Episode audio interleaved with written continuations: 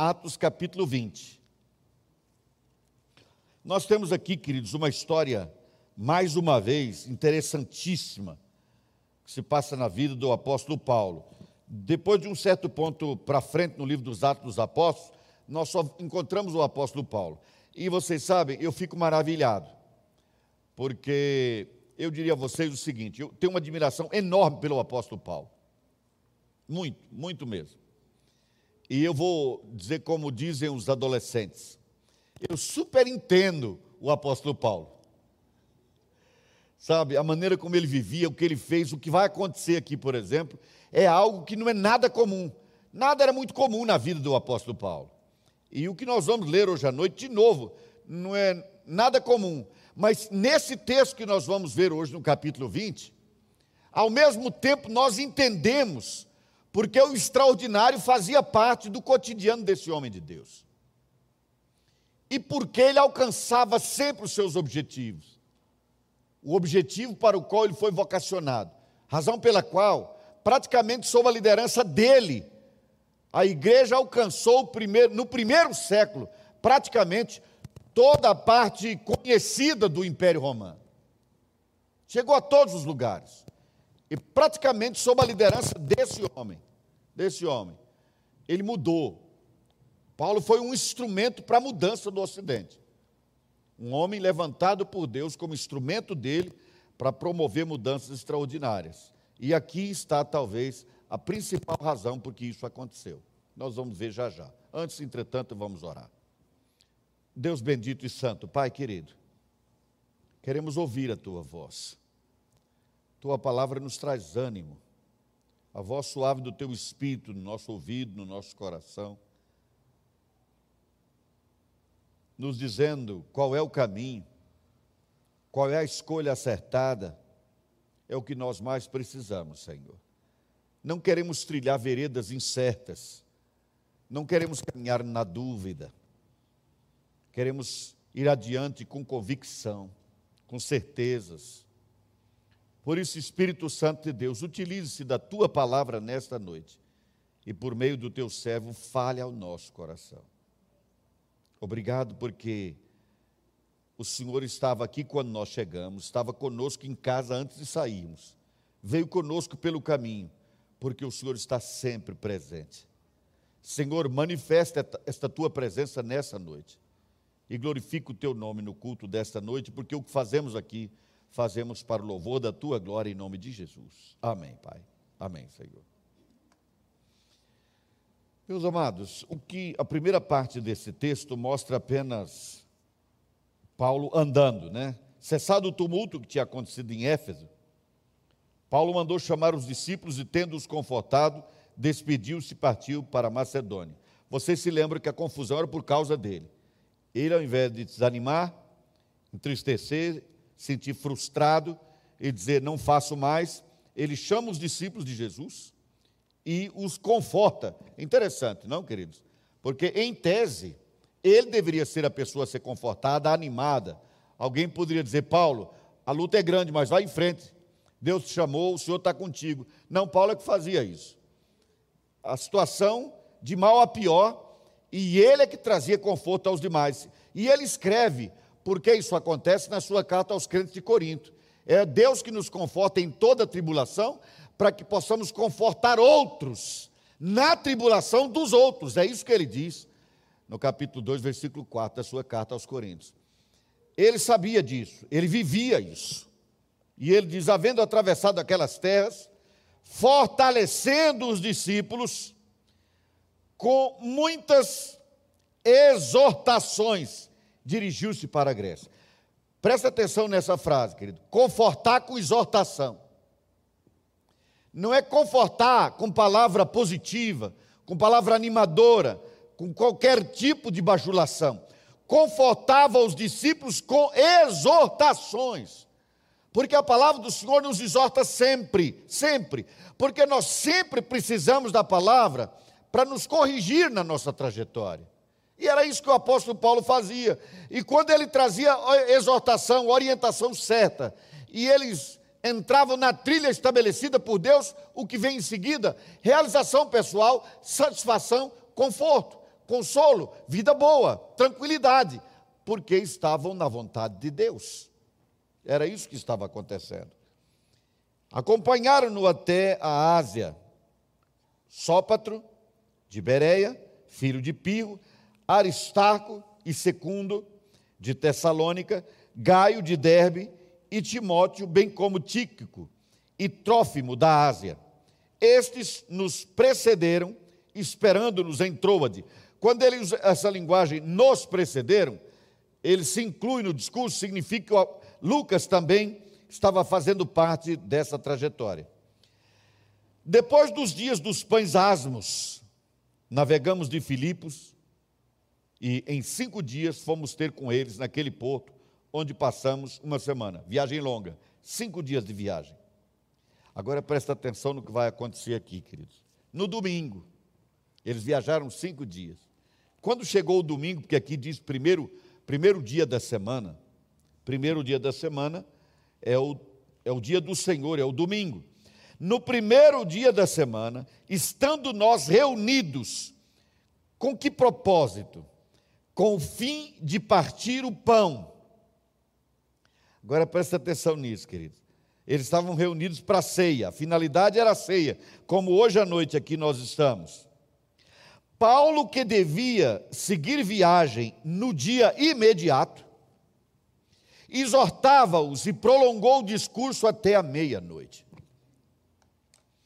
Eu tenho sido exortado pelos mais espertos do que eu, de que eu preciso reduzir as pregações, especialmente aquelas pregações que nós mandamos, que ainda continuam sendo mandadas é, por bondade, sobretudo do Chico, que passa para outros que passam adiante, aquelas mensagens de cinco minutos.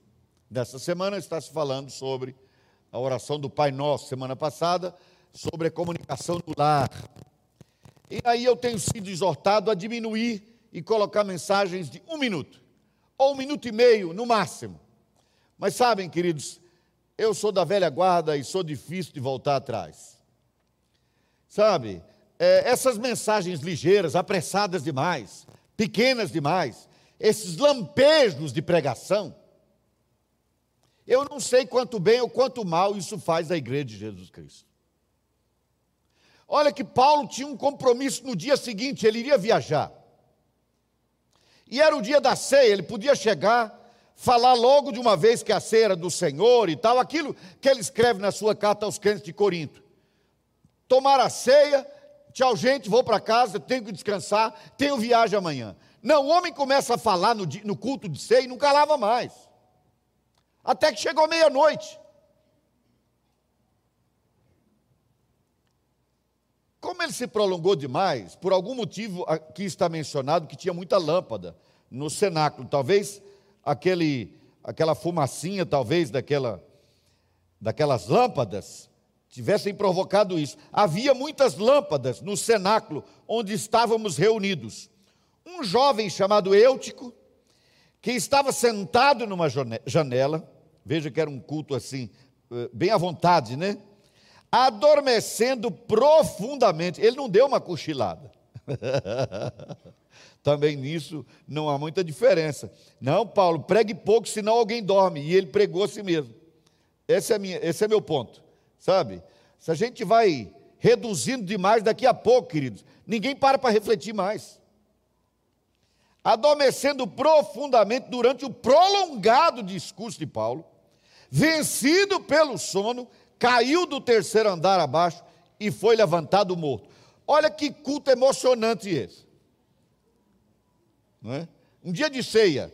Aí o pregador começa a pregar e não cala mais. Da meia-noite. Sono. Um rapaz cai. Parece-me que Paulo não era lá muito bom pregador. Porque uma vez fizeram opção lá em Corinto para Apolo. Disseram, não, nós somos de Apolo, que era um homem muito eloquente. Paulo não parecia ser muito eloquente, ele era profundo. Ele estudou teologia com profundidade aos pés de Gamaliel, então ele era um homem profundo. Nem sempre quem é profundo é muito eloquente. E ele então não era muito eloquente, e o rapaz dormiu sentado na janela e caiu. Caiu e morreu. Que culto diferente esse. Houve até uma morte durante o culto. Hoje não daria tempo. em um minuto e meio de mensagem, em 30 segundos de mensagem, não dá tempo nem de morrer e levantar. Se morrer, fica morto. Porque não dá tempo de levantar ninguém. Por que essa pressa toda, meu Deus? O mundo está sob a tirania do urgente, do ligeiro, do ligeiro, do rápido, do agora, do imediatismo. Que isso? Por que isso? Não, nós temos que ceder a isso. Eu pergunto, por que temos? Por que, que eu tenho que aceitar isso? Não, mas o mundo é assim. E quem falou que o mundo tem que ser assim? Quem é que está ditando isso? Quem é que está ditando isso? Nós fizemos uma pesquisa uma vez, quando nós tínhamos um programa na Bandeirantes e também no canal Gênesis. Essa pergunta, essa pesquisa, aliás, foi quando nós tínhamos um programa de TV na TV Gênesis, porque lá no começo eu fui sócio daquela televisão. E nós tínhamos um programa lá. Foi feita uma pesquisa das pessoas que nos ouviam e o que elas queriam ouvir. Eu fiquei muito feliz com a resposta. Primeiro eu percebi na pesquisa que quase 90% das pessoas que nos assistiam eram mulheres. Segundo, o que elas esperariam, o que elas esperavam, melhor dizendo, ver num programa de televisão evangélico. E mais de 80%, quase 90% das respostas foi: queremos ouvir a pregação do Evangelho. Não queriam entrevista, não queriam bate-papo, não queriam outra coisa a não ser ouvir a palavra de Deus. Isso me alegrou. Mas isso já tem tempo. Será que as coisas mudaram? Sinceramente, não acredito. Só que nós estamos nos submetendo a essa tirania do urgente, do, do imediatismo. Não há razão para isso, queridos. Não há razão para isso. O povo de Deus não precisa disso. Bom, indo adiante, o rapaz foi levantado morto. Aí vem o versículo 10. Descendo, porém, Paulo, inclinou-se sobre ele e, abraçando-o, disse: Não vos perturbeis, que a vida nele está. E ele ressuscitou o rapaz. Um dia eu disse para Ana que eu ia voltar a pregar muito. Uma hora, duas horas, Paulo pregava uma noite inteira. Ela disse, mas Paulo ressuscitava quando alguém morria. Você estiver preparado para isso, né? De fato, queridos, o dom da pregação eu tenho, mas de levantar morto ainda não. Então fiquem firmes, ninguém durma, ninguém caia. Paulo levantou o rapaz, e diz o versículo 11: subindo de novo, foi para a ceia, partiu o pão e comeu. Preste atenção. Terminado de comer, Jesus na ceia cantou um hino e todo mundo vai embora, não é assim sempre, queridos? Canta e vai embora. Com Paulo, não. Terminou a ceia, mais pregação. Lá pela meia-noite o rapaz morreu, uma parada ali, levantou o rapaz, aconteceu a ceia. Subindo de novo, partiu o pão e comendo ainda, lhes falou largamente, até o romper da alva. Enquanto o sol não sai, ele não para de falar. Agora, queridos, ninguém fala sozinho, porque se todo mundo for embora, ele se cala. Se todo mundo dormisse, ele se calaria também. Mas o povo daquele tempo estava ávido pela palavra de Deus. Por quê? Porque só tinha crente ali? Não. Não. Porque não era um povo idólatra? Sim, era um povo idólatra. Da cidade anterior ele tinha saído por causa da idolatria, numa confusão que aconteceu por causa de Diana. Não era por falta de Deus mas é porque havia uma sede da palavra de Deus. Não há avivamento quando não há sede pela palavra de Deus.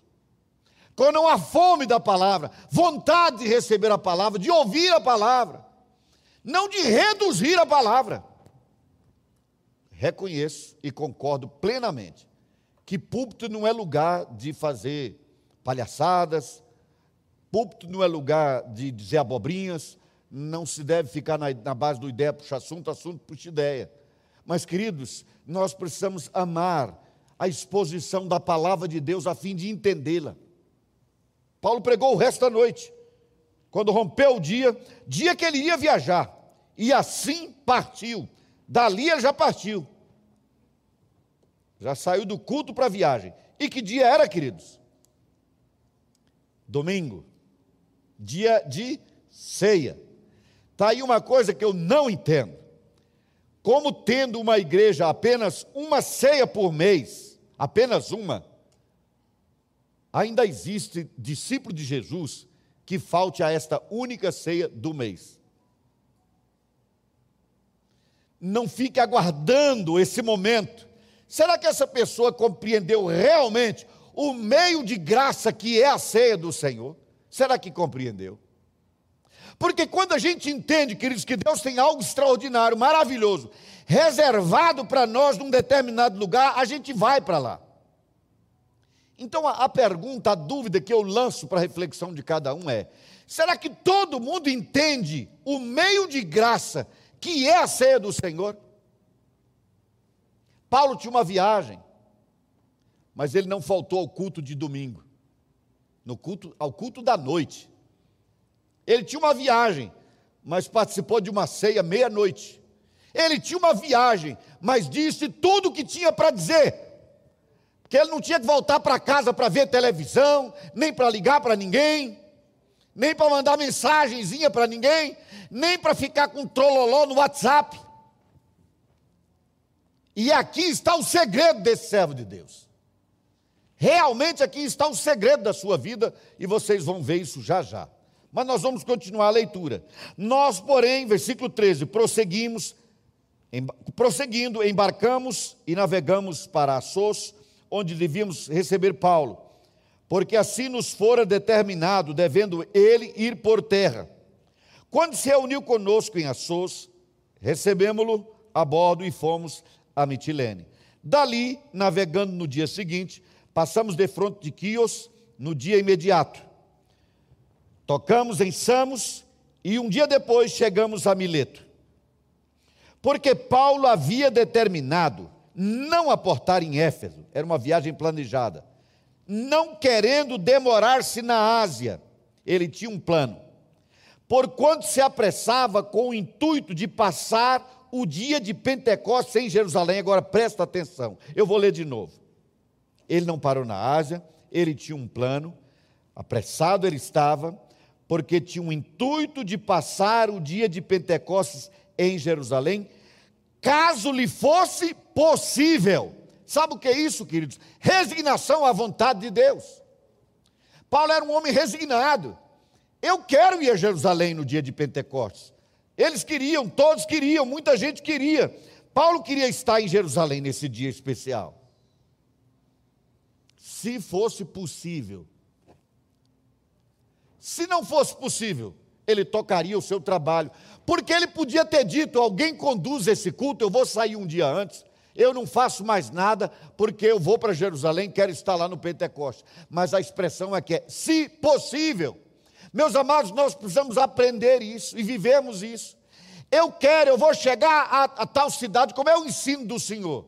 Eu não digo eu vou a tal lugar. Se Deus quiser, eu vou a tal lugar. Se Deus quiser, se for da vontade dele, isso e aquilo será realizado.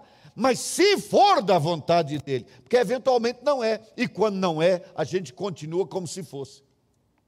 Porque a vida deve continuar com satisfação, com alegria plena, da mesma forma. Ele queria muito, era um plano pessoal, porque quem é conduzido pelo Espírito Santo também tem seus planos pessoais. Por que não? Paulo tinha planos pessoais, como você também tem, como eu tenho, todos nós temos. Você trabalha na obra de Deus, mas sonha, por exemplo, planeja aquele dia que possa, por exemplo, ter a sua casa, a sua própria casa. Planeja aquele dia de uma viagem, de um passeio com a família, etc. Nós temos todos planos pessoais, sonhos pessoais. Ser conduzido pelo Espírito Santo não significa anular-se completamente, ao contrário. Porque agora em Cristo é que nós temos liberdade para esses sonhos, para esses planos, para esses projetos de vida. E ele tinha esse projeto. Ok, seguindo o versículo 17. De Mileto mandou a Éfeso, aqui nós vamos ver uma experiência belíssima, não vou comentar muito. De Mileto mandou a Éfeso chamar os presbíteros da igreja. E quando se encontraram com ele, disse-lhes: Vós bem sabeis como foi que me conduzi entre vós em todo o tempo desde o primeiro dia em que entrei na Ásia, servindo ao Senhor com toda a humildade, lágrimas e provações, que pelas ciladas dos judeus me sobrevieram. Ele relata, queridos, que todo o tempo dele na Ásia foi muito, muito, muito grande. O problema dele com os judeus, especialmente.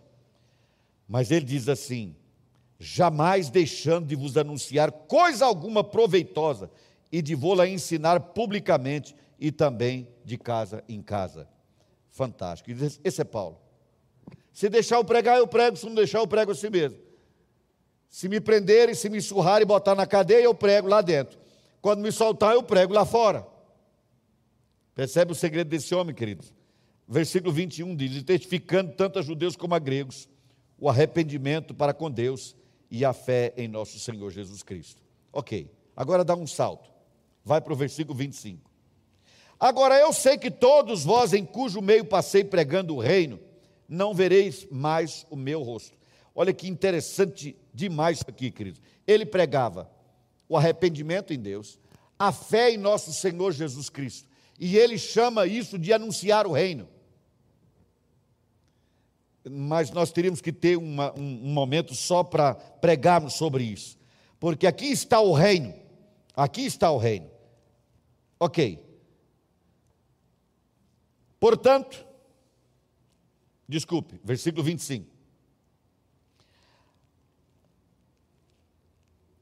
Perdão, amados, voltando um pouquinho. Porém, nada considero, desculpe, me perdi totalmente. 25. Agora eu sei que todos vós, em cujo meio passei pregando o reino, não vereis mais o meu rosto. Essa expressão aqui é muito forte, queridos.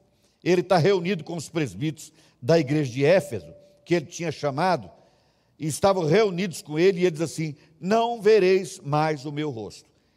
Enquanto eu estive com vocês, foi problema, mas vocês não me verão mais. Aqui eu acredito que, inclusive, ele estava equivocado. Portanto, eu vos protesto nos dias de hoje que estou limpo do sangue de todos, porque jamais deixei de vos anunciar todo o desígnio de Deus. Presta atenção nessa frase, querido. Eu não deixei de anunciar todo o desígnio de Deus.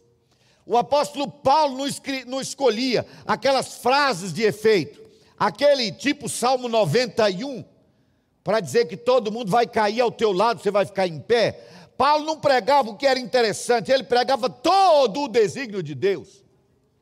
Tudo que Deus revelou, ele pregava. Não era aquilo que as pessoas do momento queriam ouvir, porque a igreja de Jesus sofre desse triste mal na nossa geração ainda, e eu acredito que tem muito tempo. Em determinado momento ela começa a pregar numa certa direção e depois noutra, e depois noutra. Mas durante todo o tempo o apóstolo Paulo ensinava todo o desígnio de Deus. Atendei por vós e por. Olha, agora a palavra é aos presbíteros.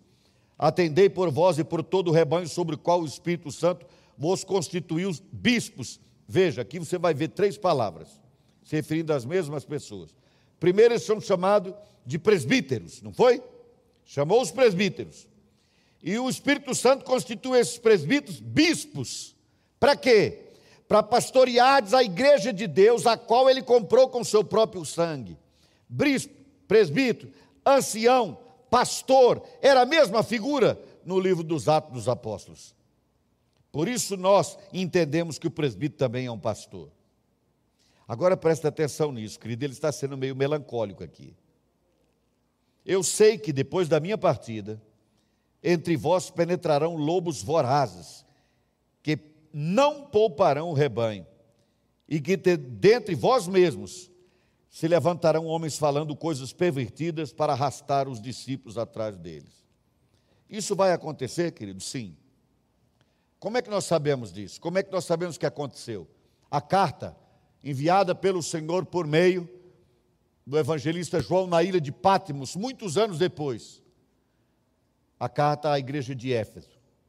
Essa igreja era uma igreja firme na doutrina, porque Paulo ensinou todo o desígnio de Deus. Pode ler lá em, no livro do Apocalipse, vocês vão ver sobre essa igreja. Era uma igreja firme, mas era uma igreja que tinha perdido o seu primeiro amor, tinha se afastado de Jesus, tristemente. E o apóstolo Paulo previa isso, avisou quanto a isso. Mas foi como aconteceu com o apóstolo Pedro, que, mesmo avisado, negou Jesus três vezes. Portanto, vigiai, diz ele no versículo 31, vigiai, lembrando-vos de que por três anos, noite e dia, não cessei de admoestar com lágrimas a cada um. Olha o zelo desse homem, queridos. Agora, pois, encomendo-vos ao Senhor e à palavra da sua graça, que tem poder para vos edificar e dar herança entre todos que são santificados. Em casa você reflita sobre esse versículo, não tenho tempo para isso agora. Medita nesse versículo, eu vou repeti-lo. Agora, pois, encomendo-vos primeiro ao Senhor. E o que? A palavra da sua graça. E essa palavra tem poder para vos edificar e dar herança entre os que são santificados. De ninguém cobicei prata nem ouro, nem vestes. Vós mesmos sabeis que estas mãos serviram para o que me era necessário a mim e aos que estavam comigo. Já falamos muito sobre isso aqui, que ele era um fabricante de tendas. Tenho-vos mostrado em tudo que, trabalhando assim, é mistério socorrer os necessitados e recordar as palavras do próprio Senhor Jesus. Mais bem-aventurado é dar do que receber. Também aqui mereceria um outro culto, uma outra, um outro sermão. Mas eu vou adiante, versículo 36. Tendo dito essas coisas, ajoelhando-se, orou com todos eles. Então houve grande pranto entre todos e abraçando afetuosamente a Paulo, beijavam, entristecidos especialmente pela palavra que ele dissera, que não mais veriam o seu rosto. E acompanharam-no até o navio. É um momento de despedida, um momento um tanto triste. É, a Ana hoje disse que já chorou lendo esse texto, eu também já. Porque quando você vai lendo esse texto mais de uma vez, e você pensa naquele servo de Deus pregando três anos seguidos ali, tanto trabalho, tanta perseguição, e agora ele chama os líderes da igreja e se despede e diz: Olha, é a última vez. Vocês não me verão mais, eu não verei vocês de novo. Então, é a Deus. E eles vão com ele até a embarcação e ele parte. Eles têm um momento de ajoelhados ali naquela praia, orando, buscando o Senhor. Meus amados, isso é tão igreja, sabe? Isso é a igreja. Essa é a igreja do Senhor. Mas, de propósito, eu deixei de ler uma parte desse texto. Porque na parte que eu deixei de ler está o segredo da firmeza desse homem, da determinação desse homem. Nada o fazia retroceder. É impressionante, queridos. É impressionante. E é uma grande lição para nós aqui. E por isso que eu disse que a pregação de hoje pela manhã foi o preâmbulo dessa noite. O versículo 22 diz assim: E agora, constrangido em meu espírito, na verdade a expressão seria constrangido em espírito, vou para Jerusalém, não sabendo o que ali me acontecerá. Paulo era um servo de Deus, um chamado, um vocacionado, um apóstolo, um homem a quem o Espírito Santo revelou vários livros que estão na Bíblia mas curiosamente ele não sabia o que vinha pela frente. E a vida é assim, queridos. A vida é assim. Não é só para você e para mim, não. Para, para o apóstolo Paulo também era assim. Os nossos dias, segundo o que diz o salmista, estão escritos e determinados. Mas quem os conhece é Deus, nós não. E isso também traz beleza à vida. O que acontecerá amanhã? Será uma surpresa de Deus para nós. Isso é maravilhoso, irmãos. Isso faz da vida com Jesus uma grande e maravilhosa aventura. Uma grande e maravilhosa aventura. Ele não diz na noite anterior a agenda do dia seguinte. Ele não diz no mês anterior a agenda do mês seguinte, nem no ano anterior a do ano seguinte. Nós até fazemos planos, traçamos planos, oramos, pedindo direção de Deus. Mas ninguém pode ter absoluta convicção dizendo assim, vai acontecer desse jeito, porque o apóstolo Paulo era ninguém menos do que um homem de Deus que ressuscitava quem morria durante o culto. E, no entanto, ele não sabia o que vinha pela frente. Porque ninguém tinha dito nada, curiosamente tinha, mas não disse nos detalhes. Olha só, continua comigo aqui. Não, não, não sabendo o que ali me acontecerá, senão que vai ser pior do que está agora, olha só.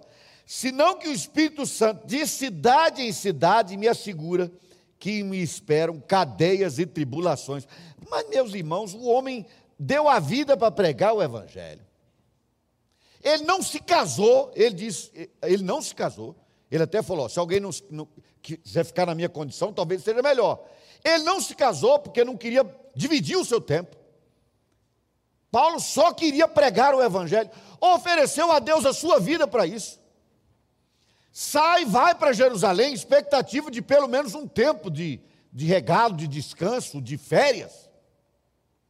Mas o Espírito Santo avisou mais de uma vez por meio de profetas, dizendo: o que te espera lá é cadeia e tribulação. Você iria? Ah, peraí, senhor, eu estou indo abrir uma igreja na cidade X do estado tal. Vou orar com os irmãos. Um profeta levanta uma palavra, uma profetiza, outro profeta, um outro profeta, e diz: Olha, sabe o que te espera lá? Cadeia e tribulação, é isso que te espera. Sabe o que a nossa geração, usando uma expressão coloquial, talvez muitos dissessem, no, essa geração do mimimi, então não é de Deus. Não é de Deus. Porque com Deus é só sucesso. Com Deus vai, nós vamos arrebentar. Chegando lá, vamos arrebentar. É uma pregação ufanista, triunfalista, mas irreal. Irreal. Porque o aviso de Deus para esse pregador aqui foi: lá te esperam cadeias e tribulações. Tribulação de sua, que inclusive ele levava. Ele quase morreu lá. Quase morreu. Foi salvo por pouco. E ele teve que apelar a César para não morrer na cadeia. Ou para não morrer fora dela. Quando saísse de lá e fosse morto pelos seus patrícios. É impressionante, queridos. Mas nada fazia esse homem parar. Nem quando o próprio Deus avisava e dizia: o que te espera lá é cadeia tribulação, é problema. Você acha que tem problema aqui? Problema você vai ter lá mas nem por isso ele parou. E aqui está o segredo desse homem de Deus. Nada o detinha, e por que nada o detinha? É a pergunta desta noite. Por que nada detinha esse homem? Acompanha comigo agora. Porém, versículo 24, é o versículo para mim desse texto. Porém, em nada considero a vida preciosa para mim mesmo. Em nada considero a vida ele não está falando dos bens, ele está falando da própria vida, queridos. Ele diz: a vida não é preciosa para mim mesmo, a vida dele era de Deus. Em nada considero a vida preciosa para mim mesmo, contanto que complete a minha carreira e o ministério que recebi do Senhor Jesus, para quê? Para testemunhar o Evangelho da graça de Deus. Se eu vou me dar bem, se eu vou me dar mal, se eu vou ficar rico, se eu vou ficar pobre, se eu vou passar fome, se eu vou ter muita comida, se eu vou ser surrado, se eu vou ter cadeia pela frente, se eu tenho que enfrentar tribulações, não interessa, a vida não é preciosa para mim, porque o que interessa para mim é enquanto eu viver, cumprir o ministério que Deus me deu. Era isso que ele estava dizendo. E a grande pergunta desta noite, que teve como preâmbulo a mensagem desta manhã é: qual é o teu ministério?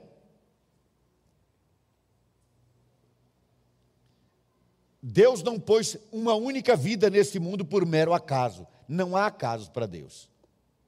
Qual é o propósito? Qual é o sentido? Por quê? Qual é o propósito de Deus ao me colocar nesse mundo? Eu fiz essa pergunta a mim mesmo muitas vezes. Eu diria que eu encontrei a resposta. E eu peço licença para mim, para mencionar a resposta que eu entendi, para quem sabe ajudar você também que ainda não tem essa resposta a encontrá-la.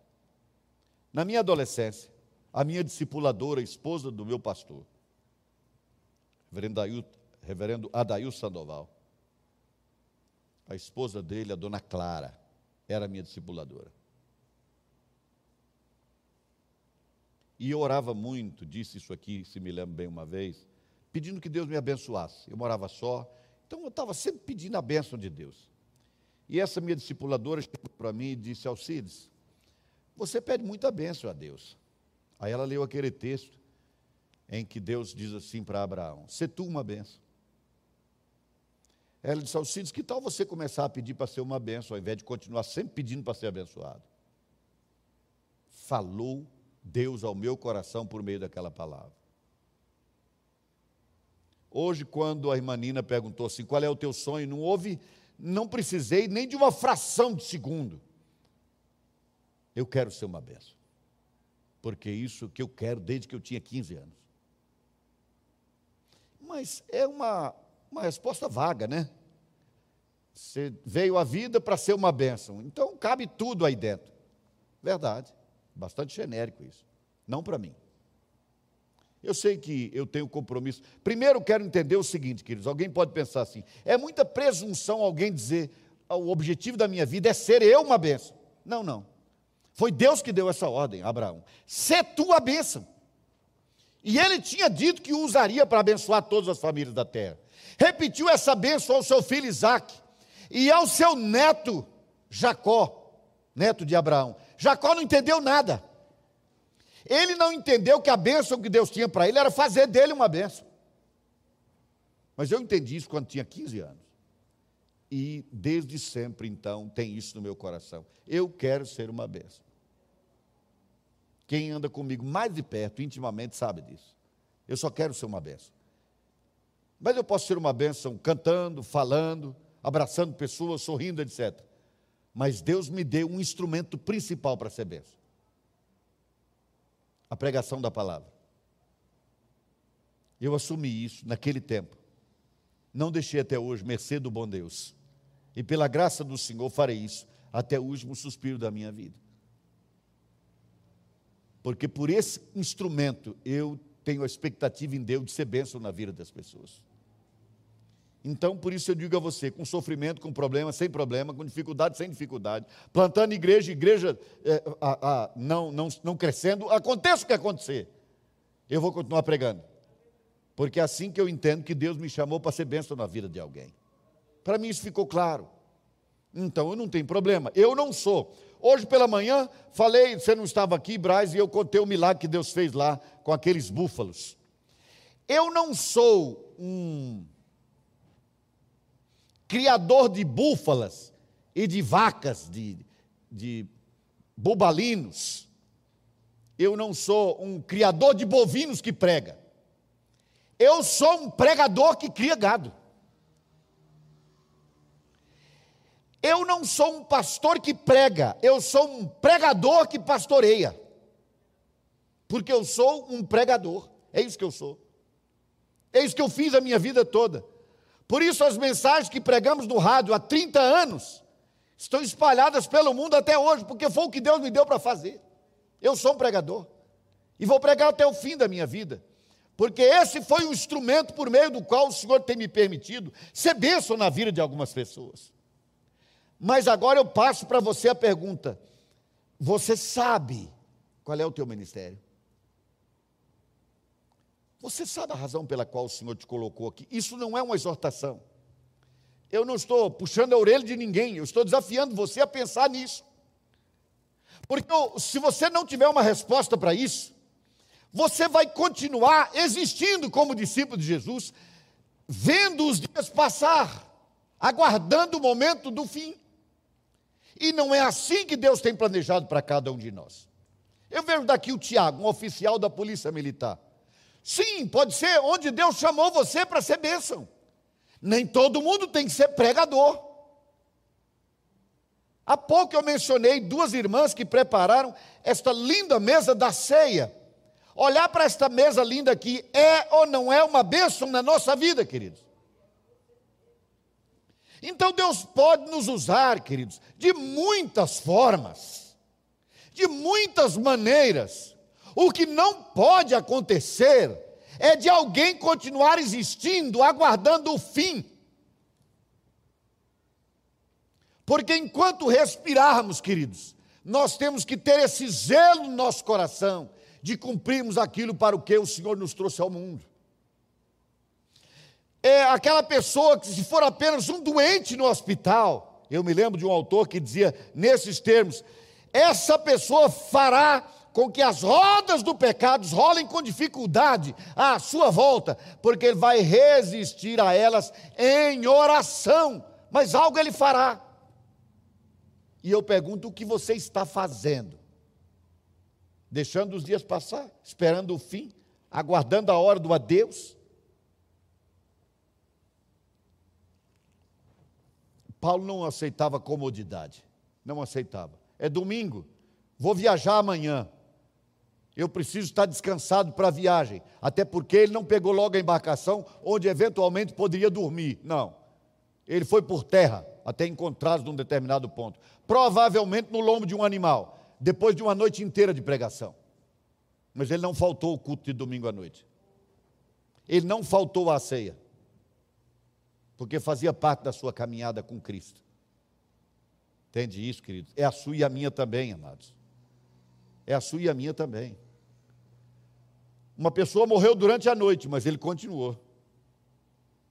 Nada detinha esse homem, porque a vida para ele não tinha sentido se ele não cumprisse cabalmente aquilo para o que o Senhor o tinha chamado. Ele disse: A vida para mim não é preciosa, a menos que eu cumpra, porque eu existo para isso. Aquilo para o que o Senhor me chamou, pregar o Evangelho da graça de Deus. Ah, meus amados, um homem assim, um homem assim vira o mundo sozinho, vira o mundo de cabeça para baixo. Foi a rigor que o apóstolo Paulo fez. Ele transtornou o império com a sua pregação. Um pregador ruim, não era bom de retórica, mas comprometido com o chamado de Deus. Ninguém tem que se preocupar se fala bem, se não fala bem. Se foi chamado para falar, fale.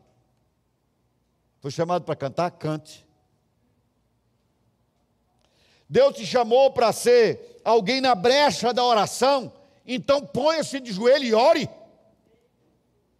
Deus te chamou para socorrer os necessitados, como aliás aqui ele menciona, então socorra os necessitados. Onde Deus puser você, seja você lá uma bênção, querido. Ninguém, isso nós vimos muito bem hoje pela manhã, ninguém é igual a outra pessoa. Deus, na sua bondade, na sua criatividade, não nos fez como carros, feitos em série.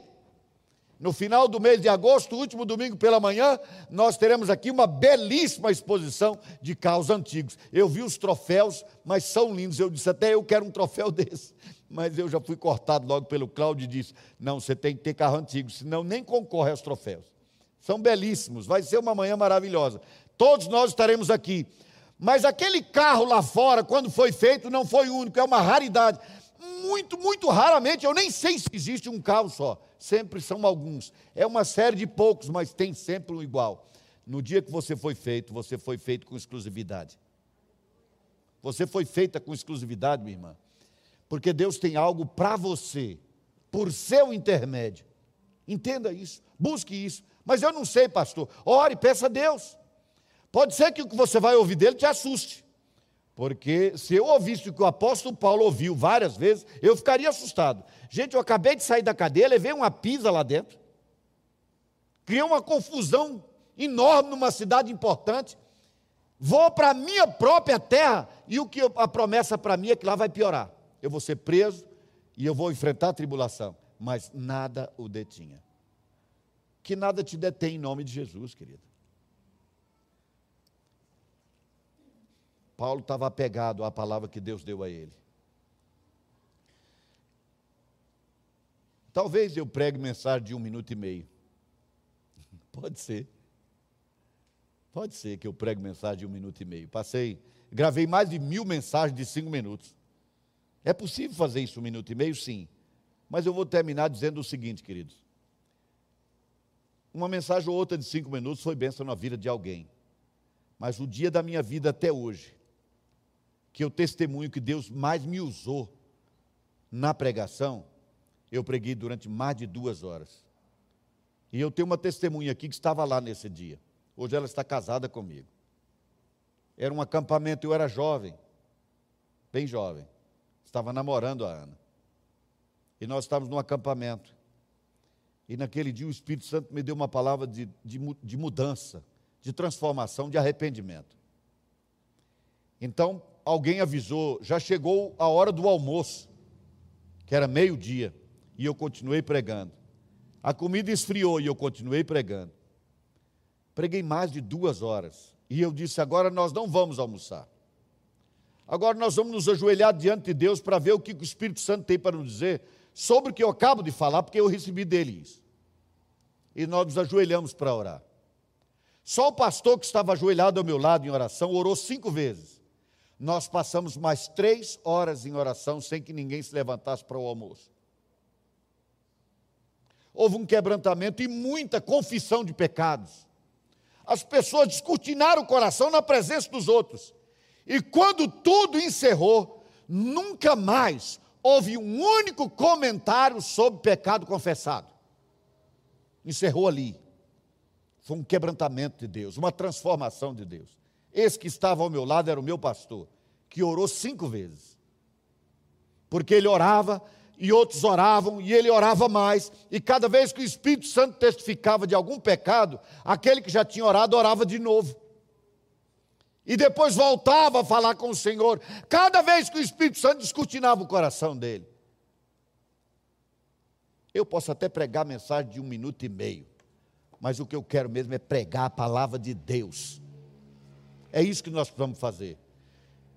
Você pode ouvir mensagem de um minuto e meio por aí, queridos, de um minuto, de 30 segundos, como for, mas não se abdique de estudar a palavra, de mergulhar nela, de entendê-la, de se alimentar dela porque é isso que vai te fazer crescer, é isso que vai te dar maturidade, é isso que vai te preparar para os enfrentamentos que você tem pela frente.